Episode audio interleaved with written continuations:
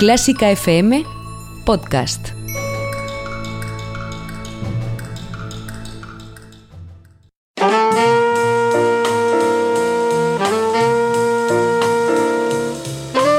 Con el jazz hemos topado. Con Carlos López.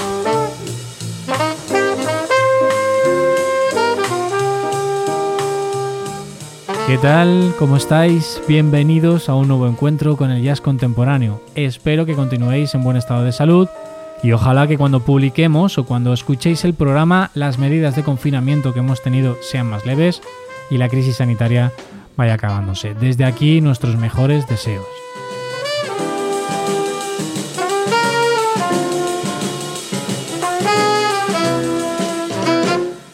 Nosotros continuamos con una nueva cita con el jazz contemporáneo y más cercano para seguir conociendo en primera persona a nuestros músicos y sus trabajos más recientes. Nos espera al otro lado de la pantalla y desde su casa, no puede ser de otro modo, Pablo Martín Caminero para presentarnos la música de su último trabajo. En Clásica FM cuidamos a nuestros mecenas. Por ello, ofrecemos descuentos en decenas de productos y conciertos en establecimientos y festivales asociados. Si quieres disfrutar de estas ventajas, hazte mecenas por tan solo 5 euros mensuales. Además, destinamos el 10% de las aportaciones de los mecenas a proyectos músicos sociales.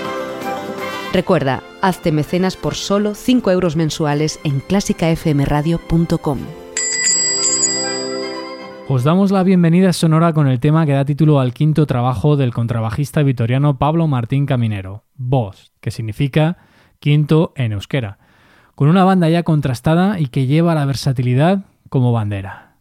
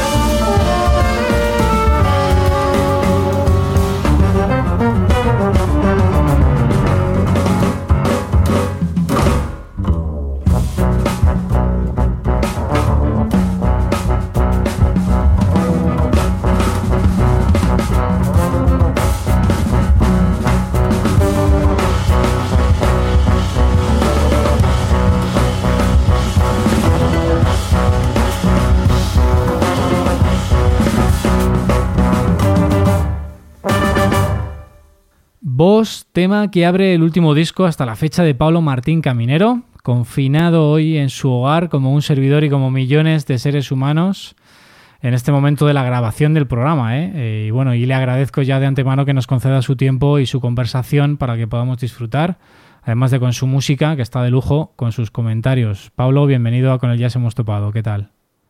Muy bien, muchísimas gracias. Estoy afortunadamente confinado en un entorno de la Sierra de Madrid maravilloso, lleno de árboles, o sea que yo soy de los de los afortunados que, disfruta de, la naturaleza. Bueno, quiero avisar también a los oyentes que, que, si todo va bien y la conexión no falla, esta va a ser la primera entrevista que hacemos por videoconferencia, por videollamada, no vamos a decir a través de qué aplicación para no dar ya más publicidad de la que están teniendo estos días. Así que bueno, Pablo, espero que todo funcione bien y si no, pues bueno, improvisaremos. Claro, que estamos acostumbrados. Ya me has dicho que llevas bien este confinamiento, pero viendo en tu web el listado de conciertos que tenías programados, eh, muchos ya cancelados, eh, ¿cómo crees que va a ser el regreso a, los escenarios? Bueno, el regreso va a ser muy feliz, por un lado, de volver a, estar con, con, los, con los colegas y, tocando música, y muy triste, por otro, por dejar este este confinamiento que yo creo que a, mucha, a mucha gente y quizás a nivel social, aparte del drama que está suponiendo, ¿no? que todos conocemos, pero viendo la otra parte, yo, yo creo que, que puede ser muy beneficioso para mucha gente el hecho de, de parar realmente. ¿no? Estaba pensando estos días que, que por lo menos yo y mi entorno me da la sensación que vamos siempre como, como pollos sin cabeza corriendo de aquí para allá y no te da tiempo a pararte un poco a pensar qué estás haciendo. Te lleva una inercia de muchos años, ¿no? Sobre todo los autónomos que, que bueno, pues estamos acostumbrados a, decir a casi todo que sí y siempre estás, ¿no? Con, con ese estado de, de alarma permanente y y bueno, en mi caso, yo creo que es un, tiempo que me, va a venir muy bien para parar realmente. No, no eso de irte una semana, no, no, de literalmente parar sin saber cuándo vas a volver a, a los escenarios. ¿no? Entonces yo sí que estoy tratando de ver mucho ese lado positivo de la situación. Eh, vamos, la vuelta va a ser espectacular. Vamos, eso seguro porque, porque yo creo que todos vamos a de una manera u otra yo creo que todo el mundo va a valorar mucho el tener la posibilidad otra vez de ver a, los amigos y de salir y de tocar conciertos y tomarte una cerveza, ¿no? yo creo que eso va a estar mucho en el ambiente. Y a día de hoy, que estamos grabando oyentes un 1 de abril, eh, ¿ya sabes si algunos de los conciertos que os han cancelado se va a recuperar? ¿Os han comentado algo? ¿Se recuperará al año siguiente en festivales? Sí, bueno, justo hoy tocaba yo en el, en el FIAS, en el Festival de Arte Sacro de Madrid. Tenía hoy concierto, que eso no sé si se moverán, pero bueno, yo por ejemplo la gira que tenía, eh, mi primera gira alemana con mi banda, con mi quinteto, de, hecho con el proyecto Bost, teníamos, íbamos a estar eh, tres conciertos en, en Hamburgo y en, y en Bremen, eh, eso sí sé que se van a recolocar, se están mirando opciones ya para el año que viene, ya me han escrito y otros muchos conciertos se están recolocando, pero, pero bueno, tampoco estoy haciendo mucho análisis, yo he decidido hacer un parón real, no me estoy ocupando mucho de la agenda tampoco y me estoy dedicando también a, bueno, pues eso, a, disfrutar en, en la medida en la que pueda, ya que tengo salud y, estoy aquí bien, pues estoy tratando de, no tampoco ocupar a ver qué he perdido y qué no he perdido y qué tal, sino bueno, pues dejarme llevar un poco y, tratar de disfrutar de todo esto. Pues nada, si te parece, vamos a charlar sobre vos. Vamos a ello. Venga, pues ya está. Eh, y que bueno, que vuelva cuanto antes la normalidad y como tú bien estás diciendo, eh, los músicos lo vais a coger con ganas y yo creo que el público también. Mm. Cuando, cuando regreséis. Sí, tengo mucha curiosidad de esto, que también decimos mucho de volver a la normalidad, ¿no? Y realmente qué, nueva normalidad nos espera, ¿no? Porque, bueno, puede ser que pase como casi siempre, ¿no? Que ya está, pasó y sí, nos lo pensamos, lo mal que lo estamos haciendo como humanidad y tal y cual, y luego ah, dentro de dos veces ya, ya se nos ha olvidado, o igual hay un cambio más profundo en la mentalidad no creo que vayamos a arreglar casi nada, ¿no? Y estoy hablando como, como, como especie, perdona que me ponga un poco más Hay que filosofar en estos días también. Sí, porque probablemente el coronavirus es el menor de nuestros problemas, quizás, paradójicamente, ¿no? Con todo lo que hay liado a todos los niveles. Hoy he estado escuchando, por ejemplo, a Noam Chomsky y, y a Sisek, bueno, con, conferencias y charlas que dan también opiniones sobre esto, y sales pensando que probablemente esto sea el menor o uno de los problemas más pequeños que afrontamos, evidentemente salvo la gente que, que bueno, que se queda tristemente en el camino por esto, ¿no? Pero como especie yo creo que tenemos problemas muchísimo más, más grandes. Me da la sensación, pero bueno, vamos a ver qué es, qué nueva normalidad nos espera. No, aquí yo ya me salto y lo saben los oyentes que siempre hacemos un repaso de vuestras agendas, de cuáles son los próximos conciertos y bueno, pues ahora pues no podemos hacer conjeturas, así que bueno, mejor hablamos de tu disco, que lo puedan escuchar también en casa, que lo puedan escuchar aquí en Clásica FM Radio. Y nada, vamos a él. Un disco que además tiene en portada, además de a, Pablo Martín Camino en el centro como líder, con su banda habitual, o al menos eh, con los mismos componentes que en tus anteriores discos, bueno, que en tu anterior disco, mejor dicho, ¿no? Eh, que en OVNI, objeto flamenco no identificado. Pero aquí el 5 creo que tiene mucho significado oculto, o al menos a mí eso me lo parece, ¿no? Así que cuéntanos, porque a ver, es el quinto disco, cinco músicos, es decir, a quinteto, ritmos de cinco musicalmente hablando Haznos así un poco lo que se pueda descubrir de ello. Eh, OVNI, Objeto Flamenco No Identificado, es de 2014 y luego en 2016 grabé eh, Salto al Vacío y este es... Eh, y en Salto al Vacío tocó Borja Barrueta la batería, bueno, siempre estamos todos mezclados y haciendo de todo, pero sí, digamos que este quinteto es, es el quinteto más, más estable ahora mismo, ¿no? Y sí, como has dicho, Bost, que significa cinco, también en la portada aparecemos los cinco, aparece el quinteto. Normalmente he hecho o he tendido a, portadas más, más artísticas o más, bueno, pues distintas eh, que una foto y ya está. En este estamos una foto los cinco y también es un poco por todo este tema que rodea al cinco, que Bost significa, ya lo decíamos, cinco en euskera.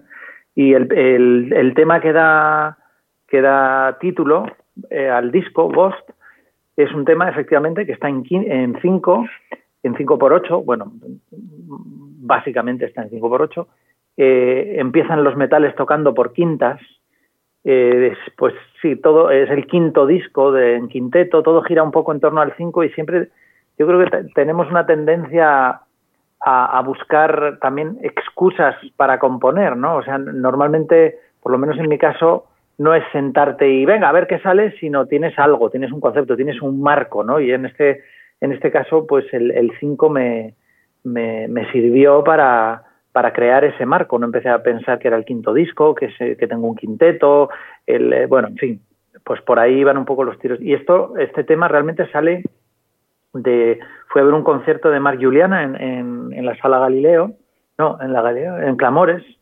y, salí con un, no sé por qué, con un, con un, un, mantra en la cabeza, eh, que era eso, ¿no? Como el ping, ping, ping, ping, y se desarrollaba ahí una frase y era nada, eran 10 segundos y lo grabé en el móvil, que es como suelo también grabar ideas que, vienes, que vienen y piensas que pueden significar algo. Y a partir de ahí empecé a desarrollar no solo el tema, sino el disco entero.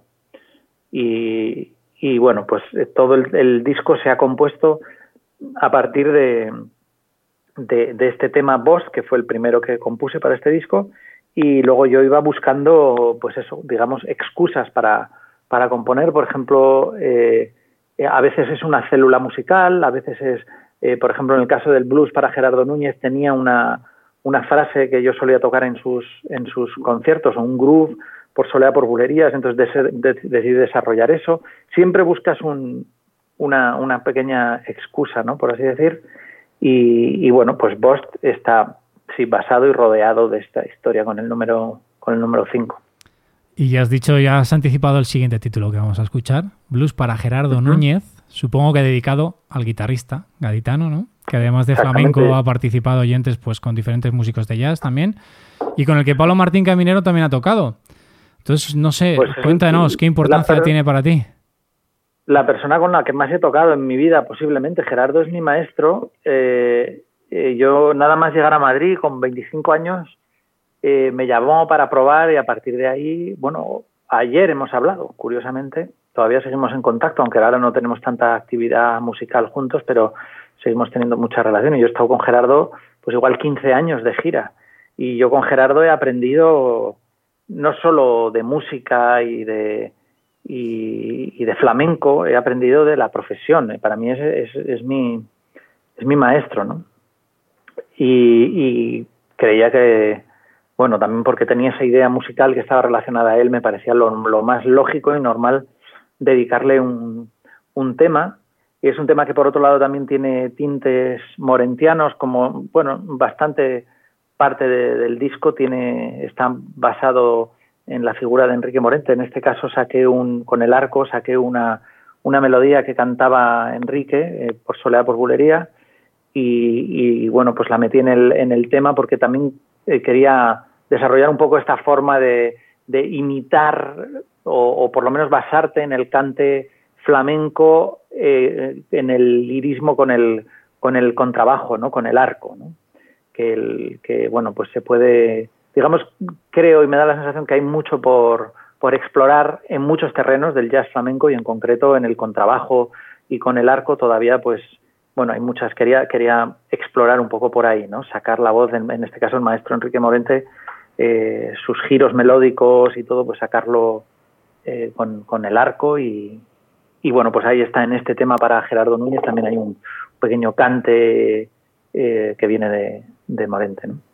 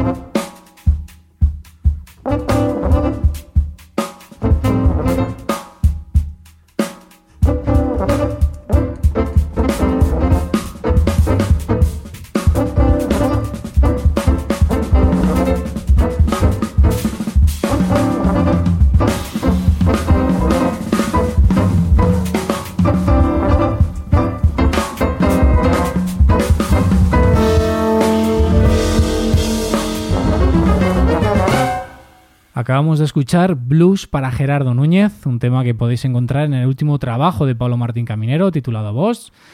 Y Pablo, ya lo has dicho antes, que parecía o que tienes ahí con tu contrabajo un camino inexplorado todavía o que todavía falta mucho más por explorar entre el jazz y el flamenco, pero para los que ya te catalogamos y te clasificamos y te tenemos como un referente, ¿qué más te queda por explorar? Pues, pues todo. Prácticamente, fíjate, pues, pues hay que estar todo el día ahí. Bueno, yo intento tener curiosidad, ¿no? Y aunque estos días estoy un poco vago y demasiado tentado de, de, hacer una parada real en todos los aspectos, pero bueno, yo creo que lo importante es tener curiosidad y afición para, para seguir tratando de, de encontrar cosas. Desde luego no, no, me voy a inventar nada, pero bueno, que, que, que hago ese tipo de, de, cosas también porque eso es lo que te hace avanzar y en el jazz flamenco yo creo que hay mucho por, por experimentar todavía. Y por cierto, con tu grupo, ¿cómo los metiste en el terreno del flamenco? A, todos los que tocan contigo, Michal Olivera, Ariel Bringuez, Tony Belenguer, Moisés Sánchez. Eh, ¿Les metiste tú el gusanillo? ¿Ya estaban metidos en el, en el tema o cómo fue? Bueno, yo creo que les metí yo bastante, ¿no? Yo creo en, en España ocurre mucho, curiosamente, que, hay músicos eh, flamencos y hacen flamenco, y hay músicos de jazz y hacen jazz, pero hay muy poco híbrido, hay muy pocos, muy pocos eh, muy poca gente que está investigando ahí realmente ahí en medio, ¿no? Y, y claro, este, bueno, pues estos eh, músicos, yo opté por tocar con músicos de jazz porque quería escribir las partituras, hacer todas las ruedas eh, de solos y, y, basarme en una banda de jazz para hacer estética flamenca a partir de mis ideas musicales y de mis composiciones, ¿no? Yo opté por ahí, pero sí que es cierto que, que bueno, que ellos también han ido cogiendo, aparte de otras experiencias que tendrían y tal, pero bueno, han ido cogiendo un poco pues parte de ese lenguaje y lo han implementado en su en su propio lenguaje y lo han ido entendiendo y el quinteto pues también tiene ya un, un lenguaje propio, ¿no? Que, que, que juega con ese todo ese tipo de cosas, de cierres, llamadas y el tipo de fraseo y bueno, pues ahí y cada vez pues voy tratando de, de de meter nuevos nuevas, nuevos conceptos, ¿no? Como en este blues para Gerardo Núñez, el tema del cante, pero también eh, hablábamos bastante de, de, unas figuras que hay que están basadas en el, en, el zapateado de los bailadores y, y, bueno, pues son cosas que se van implementando en el lenguaje de la, de la banda, ¿no? En relación a esa versatilidad y estar en diferentes eh, en contacto con diferentes músicas y estilos, como es el jazz, el flamenco, en tu caso también está la relación con la música de cine. ¿Cómo haces? ¿Cómo cambias el chip para decir, bueno, pues ahora voy a componer música de cine, ahora voy a hacer no sé qué, ahora voy a hacer jazz, ahora voy a hacer flamenco, mañana toco barroco? Mm. Sí, bueno, yo, yo creo que es una, una cuestión puramente psicológica, es decir, cuando yo voy a tocar o me llaman para tocar barroco y sé la música que es y, me preparo para ello y preparo pues tengo un instrumento para tocar barroco y entras en ese tipo de, de mentalidad. Sabes que tienes unas partituras, sabes que vas a tocar en, una, en otro tipo de afinación, pues en lugar de 440 vas a tocar probablemente a 415, con cuerda de tripa, eso, eso tiene ya de por sí una estética y tiene unas maneras, vas a tocar con otro grupo que va a estar coordinado probablemente por un director, hay una serie de jerarquías que eh, si lo haces posiblemente es porque lo disfrutes, en mi caso es porque disfruto y conozco eso y me gusta eso. O sea, ahora hablábamos de la Pasión según San Mateo, ¿no? Por el cuadro este. Eh, yo he tenido suerte de tocar eh, la Pasión según San Mateo y es, es como, como, me parece un milagro que, bueno, pues que me salgan ese tipo de cosas y que pueda estar integrado en eso y lo disfruto como cualquier otra cosa. Cambio de chip, sí, es una manera de, de decirlo, pero claro, cuando conoces el terreno y sabes lo que es y lo disfrutas, pues simplemente si estás eh, en, el, en el cine, pues ya sabes que hay unas jerarquías, ya sabes que tienes que trabajar fundamentalmente para un director, que al final la película la defiende el director y tú tienes que estar al servicio del director o directora que, le, que, que, es la persona responsable de la estética eh, final de esa película. Entonces tú sabes que hay una jerarquía y yo, en mi caso eso lo disfruto mucho. He hecho mucha música de publicidad, sobre todo con un, con un director que me ha dado eh, muchísimo, o sea, eh, campañas muy, muy creativas. He hecho absolutamente de, de todo y pero conozco las jerarquías y cómo se trabaja y entonces yo disfruto de eso.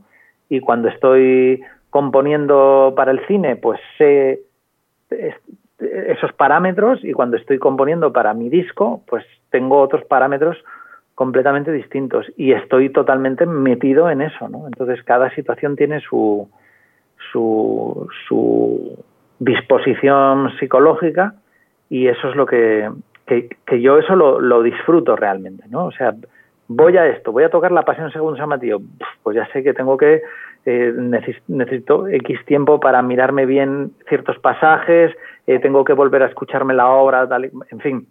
Eh, y lo disfrutas y vas allí y alucinas con, con la Pasión según San Mateo y encima pues lo estás tocando, ¿no? Entonces cada situación simplemente tiene sus parámetros, ¿no? Eh, Pablo, antes de pasar a la escucha del siguiente tema, eh, ¿dónde podemos comprar el disco? Que siempre lo dejo para el final y no quiero dejarlo tan para el final. ¿Se puede comprar pues ahora en estos días también? Sí, sí, sí, se, puede comprar. Eh, yo todo, yo soy como muy independiente, siempre nunca he hecho nada con discográficas. Yo mis discos los he editado yo, los he grabado yo, eh, he hecho yo absolutamente todo y, y, los vendo yo y lo hago todo yo. Entonces ahora mismo la única manera que hay de conseguir un disco físico sería en, en mi página web. Y entonces, pues me llega un mensaje que, por cierto, el otro día vi que lo tengo mal organizado. Alguien me compró un disco y no veía por PayPal y no encontraba la dirección y digo, y, es un fallo mío, eh, que no pongo, oye, pon la dirección o lo que sea, entonces tengo que escribir a esa persona, oye, dime tu dirección, soy un desastre, pero lo hago con mucho cariño y es producto totalmente totalmente, digamos, artesanal, por decirlo de alguna manera, vamos que me lo hago yo, aunque tengo un muy buen estudio y, los músicos que me acompañan, pues fíjate, ya lo estáis escuchando ahora, ¿no? En estos temas. La única manera es eso, en mi, en mi página web. No se puede encontrar, eh, bueno, ahora no, en estos momentos, pero no lo tienes tampoco, no lo distribuyes en ninguna tienda. No lo distribuyo en, ninguna tienda, pero ni yo ni mucha gente, porque realmente nadie va a comprar un CD a una tienda. Ya. Bueno, quedamos algunos románticos todavía, Pablo. Nadie. Y por, entre otras cosas porque la mayor parte de la gente no tiene dónde meter un CD ya, ¿no? Ni los coches ni los ordenadores tienen ya ranura de CD, entonces ya es un poco producto vintage, ¿no? se, se, consume pues en, en, estas plataformas digitales o se puede comprar también en, en otras plataformas digitales y ha cambiado mucho el mundo, ¿no? Pero bueno, eh, si alguien realmente se interesa por, por, en este caso por mí, pues buscará mi página web y ahí verá que, que decir que no, que no, es, lo más normal hoy en día, ¿no? Incluso que irte a una tienda a buscar el, disco, ¿no? Encima hay tantísimo producto, se genera tanto, tanto producto que no hay capacidad de presentar todo eso, ¿no? Y en la red, pues sí, y si te interesa un artista, yo es lo que hago, pues voy a su página web o veo un poco, en cuatro o cinco pasos ya sabes dónde conseguir lo que quieras, ¿no? Bueno, pues ahí ha quedado esa información, oyentes. Vamos a escuchar un poco más. Yo lo voy a deletrear y tú ya lo presentas. Aquí dice el siguiente tema FKOTR. Fucking Kings of the Road. Venga, ¿a quién está dedicado esto? sí, a, a, mi amigo Noah Shea, que es un eh, siempre eh, cuando estábamos chateando, pues acabábamos poniendo esas letras como, eh, somos los fucking kings of the road, ¿no? Y le quería dedicar un, un, tema y, bueno, pues dije, mira, este, esas letras tan raras, pues me, me cuadra como título. Sobre todo para tener que explicarlo como he hecho ahora, ¿no?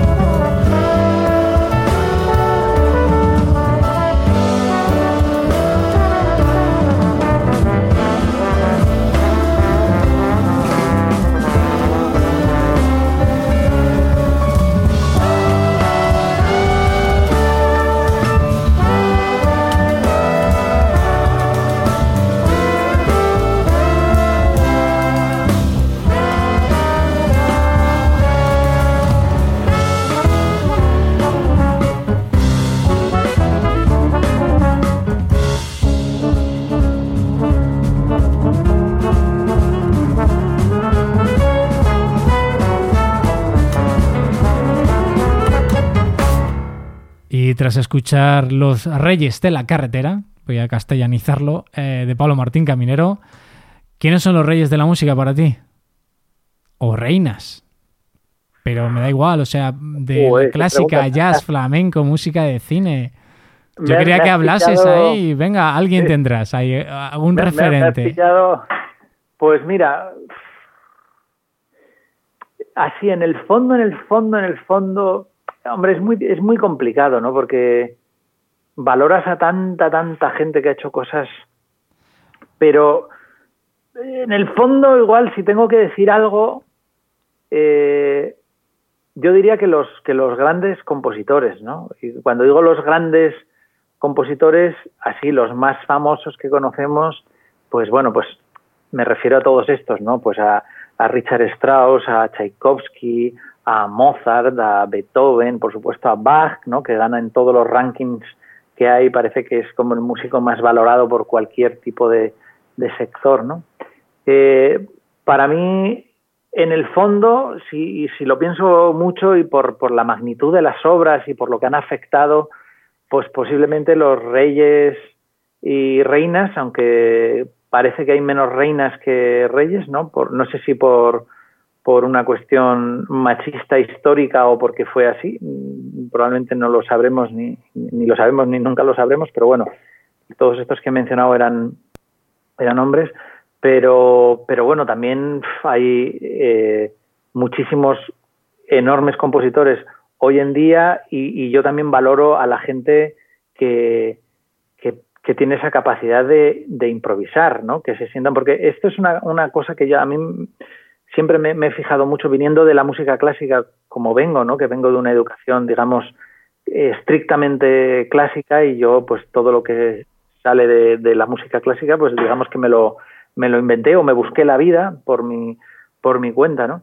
Pero eh, también valoro eso muchísimo a alguien que se sienta en un piano y se pone a tocar cualquier cosa y con un piano, una trompeta, un contrabajo, lo que sea, ¿no? Y, y, simplemente toca como quien habla y saca su discurso y porque he visto a mucha gente en la música clásica que simplemente no son capaces de tocar si no hay una partitura delante o si no se saben algo de memoria. Y eso me, me llama la atención y creo que, que todo lo, también hay muchos reyes, reinas, príncipes y, princesos. Y duques. y duques y tal. Eh, eso, que, que son los improvisadores. ¿no? También en el mundo, digamos, clásico, los organistas, por ejemplo, una de las facetas que se valora mucho de un organista es su capacidad de improvisación y yo he visto improvisaciones que simplemente no me podía ni imaginar ni creer que eso existía y eso se considera dentro del mundo del ámbito eh, clásico, ¿no? Y es una de las características que no tienen otros instrumentos, pero los organistas sí, entre ellos tienen, digamos, este código y se valora mucho la capacidad improvisatoria que ya viene desde que, desde que el propio Bach se sabe que era un gran improvisador y, prácticamente todos los grandes compositores se saben que eran grandes improvisadores, ¿no? Entonces, bueno, valoro mucho y por eso también me he metido mucho en eso la, la improvisación, que se podría hablar mucho también de qué es la improvisación, pero vamos, no sé si he respondido a la pregunta. Perfectamente. no, te iba a decir también que si en estos días aquí de reflexión y tal, bueno, no sé si de hecho eh, has sido docente, si también das clase, pero no sé si te lo has planteado o ahora mismo tal y como está la situación, que se están dando muchas clases online, eh, tú ya que eres pues prácticamente una referencia del, del contrabajo aquí en España, en el jazz, en el flamenco, también en parte de la música clásica, compositor de música de cine. No sé si eso te lo has planteado, si te gustaría. Eh, bueno, yo no, no, no he hecho carrera de docente. Vamos, no soy profesor, no he dado clases. Eh, cuando alguien se me ha acercado a, pedirme clase, pues simplemente les he, invitado a que vinieran a, mi casa y, tocáramos un rato y habláramos de música y, y, yo creo que nunca he cobrado un duro por, por, por dar una clase, ¿no? Lo he considerado siempre más como... Pero todo esto también viene porque no me puedo someter a una disciplina con nadie de todos los martes a las seis de la tarde dar una clase. No, no, no puedo ni, ni prácticamente ni, ni mentalmente, ¿no? Entonces, pues por eso no, pero si, si he podido ayudar a alguien en algún momento, pues, pues yo encantado. Y luego eh, lo de ahora plantearme dar clases, pues no, igualmente, afortunadamente, pues tengo cosas que hacer, estoy haciendo cosas porque, bueno, pues ya sabes que estoy también en otros mundos y aunque no tengo conciertos, eh, bueno, pues tengo algunas actividades que me van a, mantener un poco y veremos a dónde lleva todo esto, porque no sabemos si vamos a estar sin conciertos tres meses o seis o, cuánto, no, no, sabemos nada, ¿no? Pero bueno, de momento yo medio que me estoy salvando y no he podido, o sea, no, no he pensado desde luego en dar clases online para, para ganarme la vida, ¿no? Y, y sobre todo porque creo que eso es algo muy serio, ¿no? Y que dar clases es, hay gente que, que lo hace muy bien, ¿no? Y eso, bueno, yo ya te digo, lo que he hecho es invitar y bueno, he hecho algunas lo que llaman pues eso, conferencias o masterclass o tal, en algún conservatorio, alguna cosa, y simplemente voy y hablo lo que lo que se me viene a la cabeza según la circunstancia, ¿no? Eh, y eso me encanta, me encanta hacerlo porque por algún motivo tengo palique y se me ocurren cosas y me lo paso bien y cuando uno se lo pasa bien, pues no, pues entiendo que o se lo suelen pasar bien también la gente que está, ¿no? Pero vamos, no es, no, digamos que no, no he pensado en el tema de la docencia y, y no, no lo he hecho profesionalmente, vamos. Bueno, oyentes, gracias Pablo. Vamos a finalizar. Además de con el flamenco, con la música clásica del barroco, eh, vamos a sumar a tu música en este tema con el que finalizamos un toque popular, festivo de verbena. No sé si esto que digo era tu pretensión o qué, pero bueno, vamos a despedir el programa con un tema que se llama La propina, que te la pidan o no, siempre la tocas, ¿no? Al final, en estos conciertos, cuando, cuando vengan. Pues cuéntanos un poco cómo, cómo surge esto, esta propina. ¿Cómo surge? Eh, cuéntanos. Eh, bueno, yo siempre he pensado en todos los conciertos, yo doy mucha importancia a muchas cosas aparte de la música, doy mucha importancia a las presentaciones, a, hilar los temas y a hablar y a, decir cosas y a tratar de hacer que la gente se sienta bien en los conciertos. Y doy mucha importancia tanto en los conciertos como en, en los temas a las intros y a las codas, ¿no? A, a los finales, a los buenos finales, que es un poco que a veces pienso que me da rabia que en muchos temas Paco de Lucía terminaba con un fade out, no terminaba con un final, ¿no? Y un final siempre me parece que es una, una oportunidad de hacer algo, eh, o sea, eh, hacer un buen final en sí es un arte, ¿no?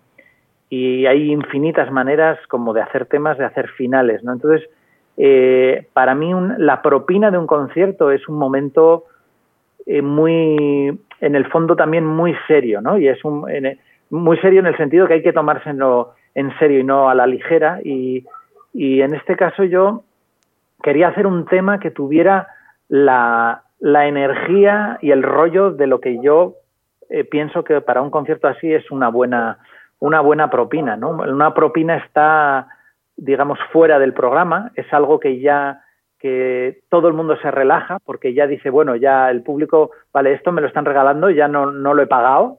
Pues, eh, y el músico piensa, bueno, ya cachondeo, viva, porque esto ya está fuera de la responsabilidad de toda corrección, etcétera. Hay algo de eso en el ambiente. Entonces quería hacer un tema eh, un poco golfo y que tuviera mucho, mucho cachondeo, que, también recordara el concepto del fin de fiesta de los flamencos.